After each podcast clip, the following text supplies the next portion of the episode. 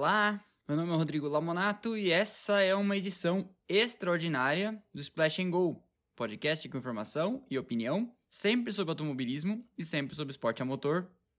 E o motivo dessa edição extraordinária Aqui estão as manchetes de todo mundo e as mais importantes notícias locais. O seu repórter Esso lhe é oferecido pela Esso Brasileiro de Petróleo e pelo seu revendedor Esso. É a confirmação do que muito já se especulava, a volta de Fernando Alonso, o príncipe das Astúrias, para a Fórmula 1 em 2020 e para a Renault, a equipe onde ele conquistou seus dois campeonatos em 2005 e 2006. Para a Fórmula 1, por si só, como liga, como evento, como esporte, é uma notícia sensacional. O Alonso, além de ser um grande piloto, ninguém questiona, é um cara que sozinho é capaz de gerar manchetes, atrair patrocinadores e muito da atenção do que eles chamam de mídia espontânea.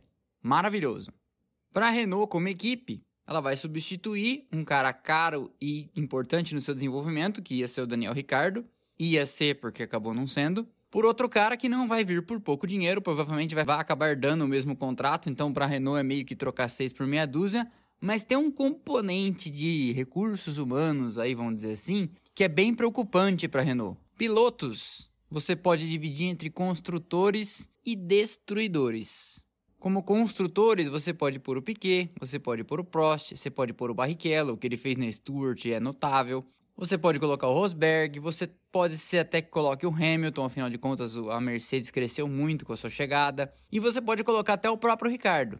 Esses caras, a história conta, quando chegam numa organização, muito mais somam do que subtraem, muito mais atraem novas pessoas e novos talentos motivados do que fazem pessoas serem guilhotinadas e execradas nessas organizações. Eu me lembro de uma entrevista que o Barrichello deu em 2007 ou 2008, logo na pré-temporada, na época que a Honda estava com aquele carro todo inspirado em iniciativas sustentáveis. 2007 era aquele com a pintura do globo terrestre e 2008 era o My Earth Dreams. Eu não vou lembrar qual dos dois anos era, mas eu lembro que o Barrichello desceu do carro nos primeiros testes e já percebeu que o carro era uma draga e deu uma entrevista, se não me engano, pro Fábio Seixas da Folha na época e disse assim que ele não podia tirar o sorriso do rosto porque se ele tirasse o sorriso do rosto, daí dois dias saiu o sorriso do rosto do engenheiro, depois saía o sorriso do rosto do chefe dos mecânicos e com isso o clima da equipe ia por água abaixo. Pois bem, Fernando Alonso é o oposto disso. Ele sempre foi uma prima dona, ele sempre foi totalmente outspeaking, ou seja, ele sempre falou pelos cotovelos o que ele achava e muitas vezes contra até a própria equipe, a Ferrari que o diga. Então, é um cara que vai nos brindar com excelentes performances, é um super piloto, é um cara que consegue extrair mais do que o carro tem a dar praticamente todas as vezes. Mas é um cara que, diferentemente do Ricardo, por exemplo, vai construir a equipe em volta de si. E o coitado do Esteban Ocon, que achou que finalmente tinha conseguido entrar na Fórmula 1 e pela porta de uma equipe de fábrica e coisa e tal, deve pôr as barbas de molho, porque olha, mesmo sendo francês numa equipe francesa, eu acho que esse cara não deve ter dormido essa noite. E ele sabe muito bem por quê. O Alonso nunca foi e nunca será, a não ser que nesses últimos dois anos ele tenha encontrado uma paz interior que nunca encontrou, um cara tranquilo, um cara easygoing, um cara que agrega. Mas nós, como público, com certeza mais ganhamos do que perdemos, afinal de contas, não vai faltar protagonismo por parte do espanhol.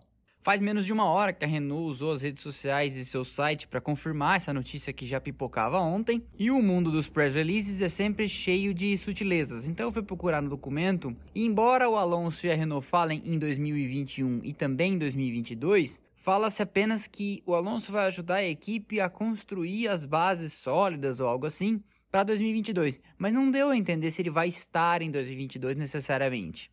Então eu acho que o Alonso provavelmente deve ter feito algum vínculo de um ano com opção dele para mais um ano. Porque ele vai querer sentir como é que estão as coisas e se a barca for muito furada e ele perceber que no meio de 2021 o desenvolvimento do carro de 2022 não é lá o que ele imagina, ele vai picar a mula e se aposentar mais uma vez. Essa é a minha aposta. Mas a minha aposta geral para o que vai acontecer na união desses dois é que vai ser, lamento dizer, uma tragédia. O Alonso é um cara que nunca teve muita paciência e é meio breve o pavio dele, meio pavio curto, para começar a disparar as suas farpas via imprensa contra até sua própria equipe, como eu falei antes. E a Renault é uma montadora meio instável e sem muita paciência. Indica, é bom para a Fórmula 1, que ela vai ficar mais alguns anos, pelo menos, mas essas reviravoltas por parte da montadora francesa não são raras. Então, eu acho que para nós diversão na certa, para montador e pro Alonso, hum, acho que é uma barca furada. Mas, ok, paciência, são maiores de idade, adultos, entendem mais o que estão fazendo do que eu.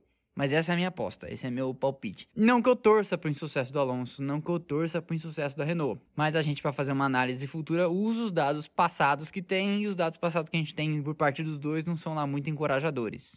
Gostaram? Eu espero que sim. Esse episódio extraordinário, na quarta-feira de novo, é para repercutir essa confirmação do Alonso na Renault. Os episódios agora com a temporada correndo serão sempre no pós-corrida de domingo, como foi já nessa semana.